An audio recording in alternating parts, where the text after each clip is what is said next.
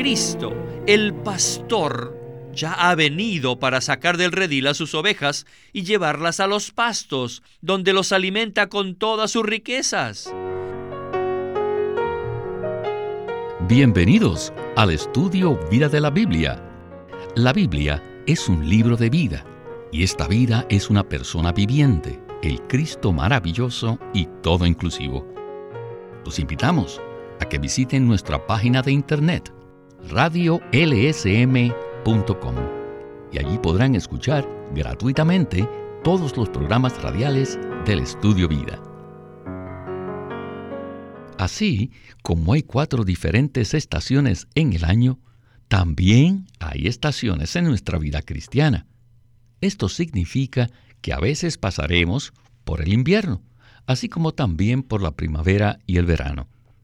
Puede que no disfrutemos tanto del invierno, pero cualquier buen agricultor puede decirnos que sin la reducción y la aniquilación que ocurre en el invierno, el crecimiento de las cosechas nunca será completo. Pues bien, hoy iniciamos el estudio Vida de Galatas, el cual es como un libro de invierno en la experiencia de un cristiano. Y nos acompaña Eric Romero para este primer mensaje que hemos titulado Trasfondo y tema del libro. Saludos, Eric. Gracias, Víctor. Me alegra regresar al programa. Eric, hablemos un poco acerca del libro de Gálatas. Todas las epístolas del Nuevo Testamento se escribieron en contra de cierto trasfondo o contexto, y para entender completamente estas cartas es muy útil estar familiarizado con el trasfondo. Entonces, ¿cuál era la situación a la que se enfrentó el apóstol Pablo al escribir este libro. Creo que para entender cualquier libro de la Biblia necesitamos conocer dos cosas. Una es el trasfondo de ese libro y la segunda es el tema del libro, es decir, lo que el libro procura decirnos. Así que yo diría que casi todos los libros de la Biblia, incluido el Antiguo Testamento, tienen un trasfondo. El propósito de Dios al darnos su palabra en las Escrituras en realidad consiste en transmitirnos su revelación divina. Dios quiere revelarnos algo mediante su palabra, y Él usa el trasfondo a fin de proveer un escenario para que libere una palabra muy positiva. Muchas veces en la Biblia el trasfondo no es positivo. De hecho, no lo es en absoluto. Por ejemplo, Muchos de los libros del Antiguo Testamento se escribieron con el trasfondo de los hijos de Israel. Y a veces su condición era positiva, pero la mayoría de las veces no lo era. Así que en el Antiguo Testamento había una especie de trasfondo oscuro. Y si vamos al Nuevo Testamento, sucede lo mismo. Entre las iglesias que los apóstoles establecieron habían distintos problemas. Y en cierto sentido, ellos escribieron sus epístolas a estas iglesias para abordar un problema específico que existía en ese momento en cierta iglesia. Sin embargo, al hacer eso, los apóstoles liberaron una revelación muy positiva que Dios quería liberar. Por supuesto, podríamos decir que toda la Biblia es una revelación de Cristo. Cristo es la parte principal de la revelación de Dios. En el capítulo 5 de Juan, el Señor Jesús les dijo a los fariseos, Escudriñáis las escrituras, porque a vosotros os parece que en ellas tenéis la vida eterna, y ellas son las que dan testimonio de mí. El Señor Jesús dijo que las escrituras dan testimonio de Él. Las escrituras aquí deben haber sido el Antiguo Testamento, porque aún no había sido escrito el Nuevo Testamento. Así que incluso el Antiguo Testamento da testimonio de Cristo o nos revela a Cristo. Sin embargo, hace esto al presentar un contraste con un trasfondo oscuro. Y es admirable que esta revelación maravillosa y positiva de lo que Cristo es para Dios y para el pueblo de Dios surja a través de este tipo de trasfondo, que a menudo no es positivo. Pues sucede lo mismo en el Nuevo Testamento. El apóstol Pablo y los demás apóstoles escribieron sus epístolas, e incluso los evangelios fueron escritos ante un trasfondo oscuro. Juan escribió su evangelio porque circulaban herejías en cuanto a la persona de Cristo.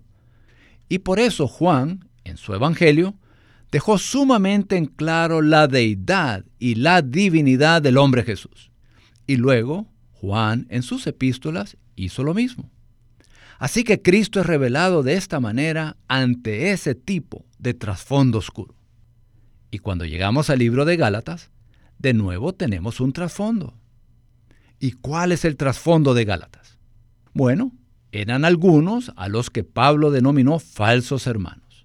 Ellos eran judaizantes, es decir, eran seguidores celosos de la religión judía, y vinieron para estar entre los creyentes gálatas, quienes eran gentiles. Los judaizantes intentaban introducir a los creyentes gálatas en la ley de Moisés. Y por eso Pablo está luchando en este libro de Gálatas para evitar que esto ocurra. Porque como veremos más adelante, Pablo dice que si usted regresa a la ley y trata de ser justificado por la ley y se circuncida conforme a la ley, entonces de nada le aprovechará Cristo. Usted perderá a Cristo y será cortado de Cristo. Así que vemos que esta es una situación muy seria. A fin de que tengamos la iglesia en el Nuevo Testamento, Debemos tener a Cristo y la experiencia apropiada de Cristo. No obstante, hay muchas cosas que vienen para distraernos. Y en el libro de Gálatas, eso es el judaísmo, con su fundamento, el cual es la ley de Moisés. Gracias, Eric, por esta palabra de introducción tan útil. Bien, con este contexto, escuchemos a Lee en el primer mensaje del estudio vida del libro de Gálatas. Adelante. Los libros de Gálatas, Efesios, Filipenses y Colosenses forman un grupo de epístolas que constituyen el corazón de la revelación divina del Nuevo Testamento. Estos cuatro libros forman un grupo que llamamos el corazón de la revelación divina. Desde este punto de vista, empieza con Efesios, el cual abarca la iglesia como el cuerpo de Cristo. Luego tenemos Colosenses, que habla de Cristo como la cabeza del cuerpo. Según la secuencia divina, entre estos dos libros que tratan con el cuerpo y la cabeza, están Gálatas y Filipenses. Y entre estos cuatro hay una secuencia maravillosa. Así que tenemos que indagar para enterarnos cuál es la razón por qué la Biblia pone estos cuatro libros y en este orden en particular. Primeramente necesitamos una visión clara del cuerpo y la cabeza. Y después de verlos, debemos voltearnos para ver a Cristo y entrar en la experiencia de Cristo. Y Cristo se ve en Gálatas, y la experiencia de Cristo en Filipenses. Gálatas es un libro de invierno, un libro que nos reduce y que elimina todo lo que no debe permanecer. Sabemos que el invierno sirve de ayuda para toda clase de vida, para que tenga un nuevo comienzo. Sin el invierno, ninguna vida crecería en la primavera siguiente. Pero después de ser reducidas por el invierno, toda clase de vida crecerá muy bien cuando comience la primavera, al principio del año. Por lo tanto, debemos esperar ser reducidos. Gálatas es un libro de invierno, el cual nos reduce, pero no con malas intenciones, sino con una meta muy alentadora, y esto es que nos prepara para que crezcamos. Todos necesitamos ser reducidos, no solo de las cosas naturales, de las cosas mundanas, sino aún más de nuestros logros espirituales, aunque sean muy recientes. Necesitamos ver que cualquier cosa, no importa que espiritual o bíblico, sea bueno o malo, mientras éstas no sean directamente Cristo, no deben permanecer en nuestra vida cristiana. Solamente hay uno que debe tener un lugar permanente en nosotros, y ese es Cristo, y solo Cristo tenemos que ser reducidos de todo, aunque sea algo muy espiritual. Esta es la ordenanza de Dios. Eric, hablemos de la analogía con las estaciones del año que acaba de hacer Winnesley y que mencionamos en nuestra palabra de apertura. ¿Qué significa que Gálatas sea un libro de invierno y que, si queremos crecer en Cristo, primero debemos ser reducidos? Dios es un Dios de vida y Él sabe cómo puede crecer esta vida, la cual necesita las cuatro estaciones. Bueno, nosotros, los creyentes en Cristo, tenemos a Cristo en nosotros como la semilla de vida. Él es la vida en nosotros. El propósito y el deseo de Dios es que este Cristo crezca en nosotros. Nosotros crecemos en la vida de Cristo de manera constante desde el día en que lo recibimos hasta el día en que Él regrese. Dios quiere que esta vida crezca en nosotros. Dios ordena entonces las estaciones incluso en nuestra vida espiritual. Y una de esas estaciones es el invierno. El invierno es un tiempo de reducción que elimina ciertas cosas para que tenga lugar una nueva temporada de crecimiento. En nuestra vida cristiana, lo único que debería estar permanentemente con nosotros es Cristo mismo. Dios usa el invierno en nuestra experiencia espiritual para reducirnos, para eliminar muchas cosas, incluso cosas bíblicas y espirituales. Esas cosas están en nuestra vida, pero no deberían ser permanentes, sino que necesitan ser eliminadas a fin de que Cristo pueda ocupar más terreno en nosotros y así ser lo único que permanece en nuestro ser. Eso es verdad, Eric. Bueno, en la siguiente sección vamos a ver algunas frases que de alguna manera identifican a Gálatas como un libro de invierno. Y estas son muy significativas. Escuchemos a Winnesley. Adelante. El trasfondo y el tema del libro de Gálatas son comunes, pero son muy prácticos. Para estudiar la Biblia, y poder indagar en ella. Siempre es importante conocer el trasfondo y el tema del libro. Miren, si no fuera por el trasfondo, no habría ninguna base para que el Señor libere su revelación divina. Pero, debido a aquí está el trasfondo, que es tan feo, tan malo, y no importa qué malo sea, más oportunidad tendrá el Señor para liberar su revelación divina. Esta epístola fue escrita mucho antes de lo que se escribieron Efesios y Colosenses, pero según la secuencia bíblica, viene antes de Efesios.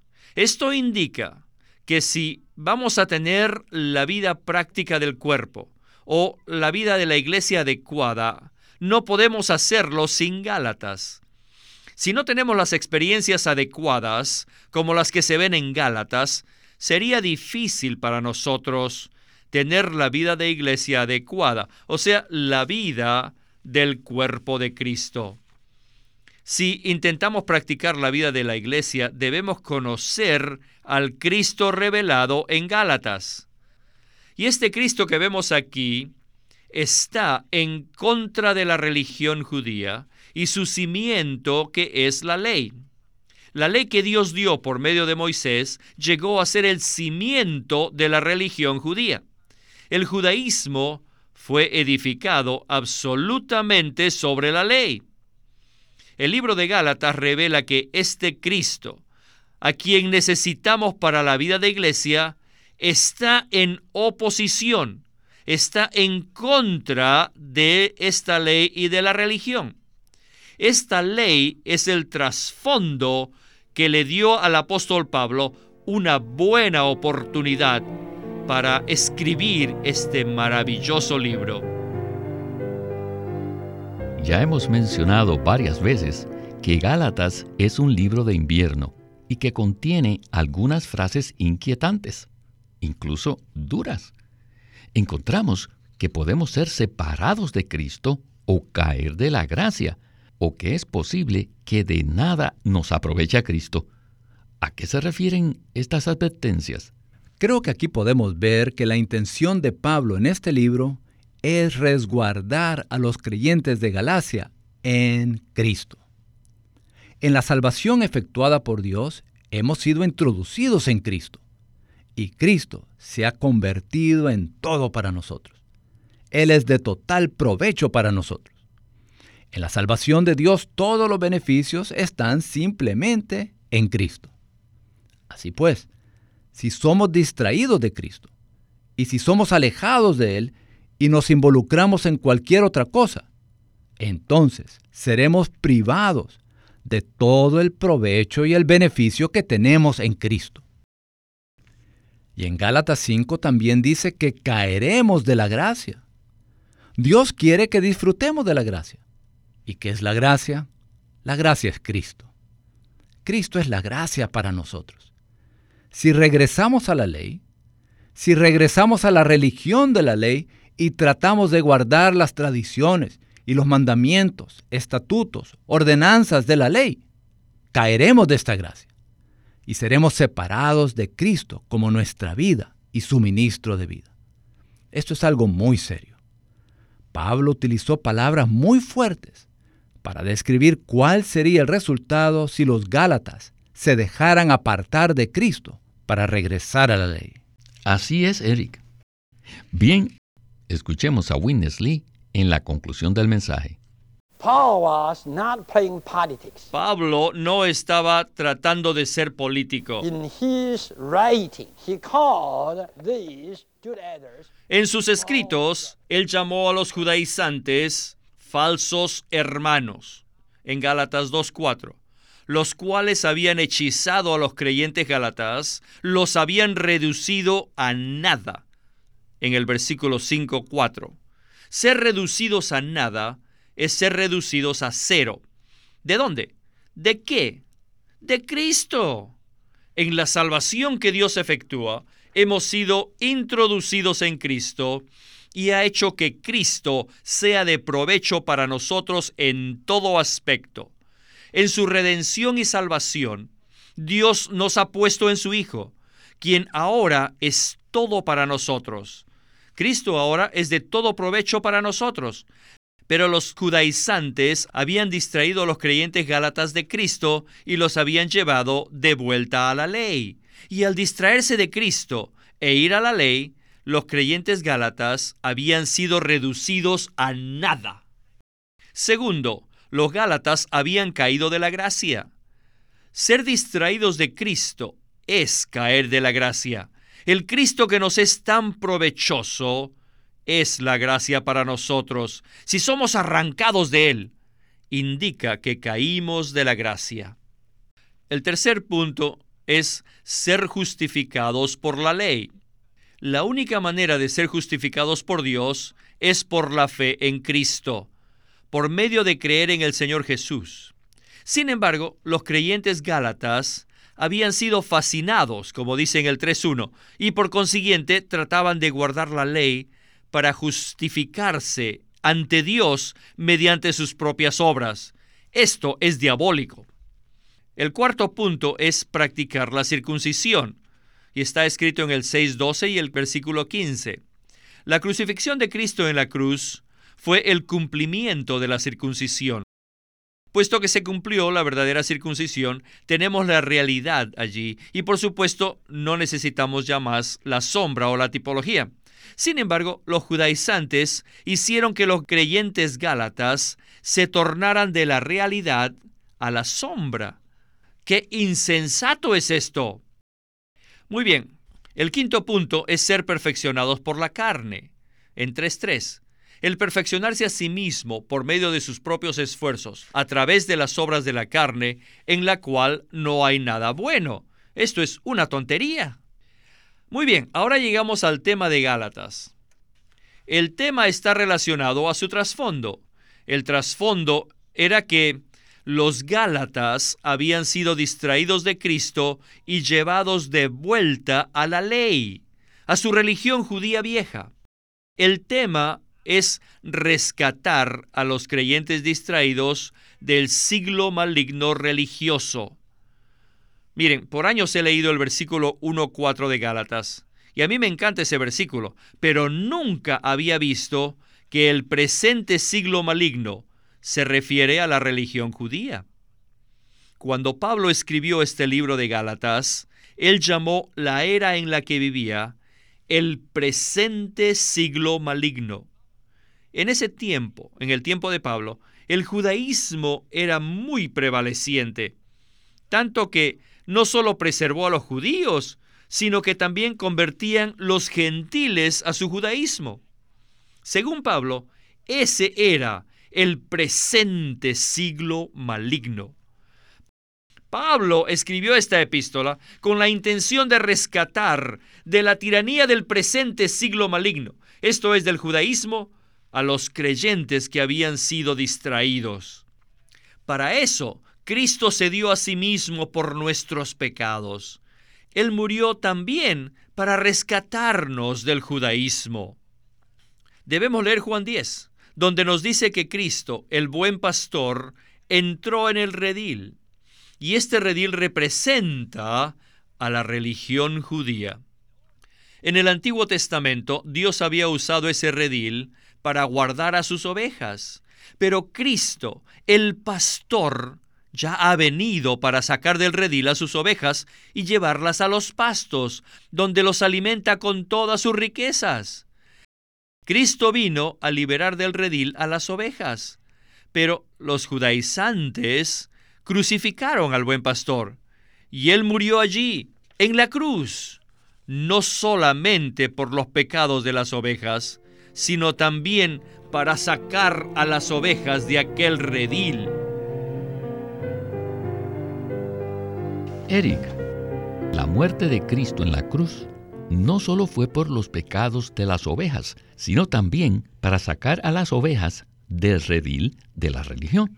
Entonces, ¿Qué tal si usted nos explica un poco a qué se refiere esto? Creo que todos nos damos cuenta de que tenemos un gran problema con nuestros pecados y que necesitábamos que Cristo muriera por nuestros pecados para que Él pudiera quitar nuestros pecados y que esos pecados fueran removidos de nosotros. Esta es ciertamente una razón muy fundamental en cuanto a la muerte de Cristo. Sin embargo, el Nuevo Testamento revela que la muerte de Cristo logró muchas otras cosas, además de quitar nuestros pecados. La muerte de Cristo abolió todas las ordenanzas judías, las ordenanzas de la ley del Antiguo Testamento, para que los judíos y los gentiles pudieran ser creados en Cristo como un solo y nuevo hombre. Este fue uno de los propósitos de que Cristo se entregara a sí mismo por nuestros pecados. También en el capítulo 2 de Hebreos dice que por medio de su muerte, Cristo destruyó al diablo, aquel que tiene el imperio de la muerte. Esta es otra razón por la cual el Señor se entregó por nuestros pecados. Sin embargo, en Gálatas, no es cuestión simplemente de quitar nuestros pecados o de resolver el problema del pecado sino de rescatarnos o sacarnos del presente siglo religioso maligno. La época en la que Pablo escribió el libro de Gálatas debió haber sido la época de la religión judía, porque todo el libro tiene este trasfondo. Pablo les escribió a los creyentes gálatas y casi les suplicó que no regresaran a la ley. Ese era el problema allí. Los creyentes judíos estaban tratando de llevar a los creyentes gálatas de regreso a la ley. Pero aquí, en Gálatas 1.4, Pablo afirma que Cristo se entregó a sí mismo por nuestros pecados para rescatarnos del presente siglo maligno.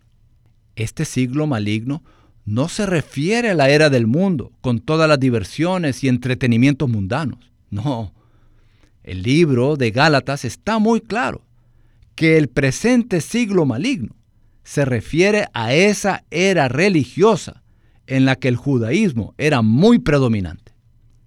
El judaísmo es el aspecto del presente siglo maligno del cual los Gálatas necesitaban ser rescatados. Y al escribir este libro, Pablo hacía todo lo posible por ayudar a los creyentes Gálatas a alejarse de esa distracción, a alejarse de la religión judía. Pablo llamó a la religión judía el presente siglo maligno. Esta es una palabra muy fuerte. El siglo maligno. Entonces, ¿por qué la religión judía era maligna? Debido a que si los Gálatas hubieran regresado al judaísmo, habrían perdido todo el provecho de Cristo y habrían sido robados o engañados del disfrute de Cristo y de la vida de iglesia que resulta de dicho disfrute. El propósito de Dios en el Nuevo Testamento es edificar la iglesia. Pero para edificar la iglesia, los creyentes deben disfrutar a Cristo. Deben experimentar a Cristo como su vida y deben vivir a Cristo. En realidad, la vida de iglesia es simplemente Cristo mismo que vive en todos los creyentes. Si regresamos a la ley y tratamos de perfeccionarnos a nosotros mismos, esforzándonos por guardar la ley en nuestros propios esfuerzos, entonces perderemos por completo el propósito de Dios.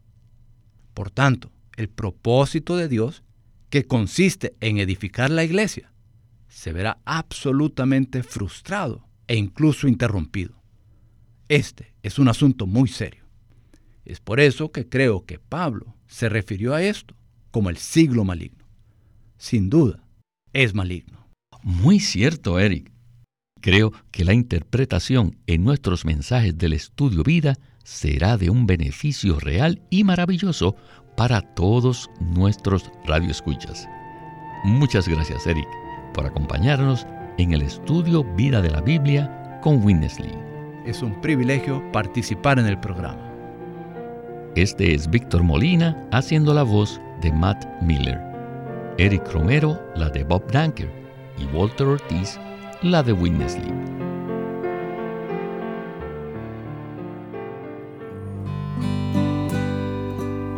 Queremos animarlos a que visiten nuestra página de internet libroslsm.com.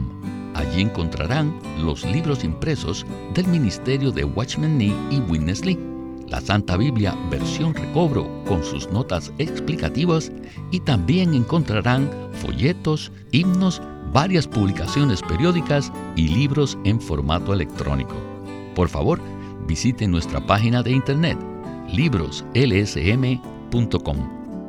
Si desean, pueden comunicarse con nosotros enviándonos un correo electrónico a estudiovida.lsm.com org. Una vez más, estudiovida.lsm.org.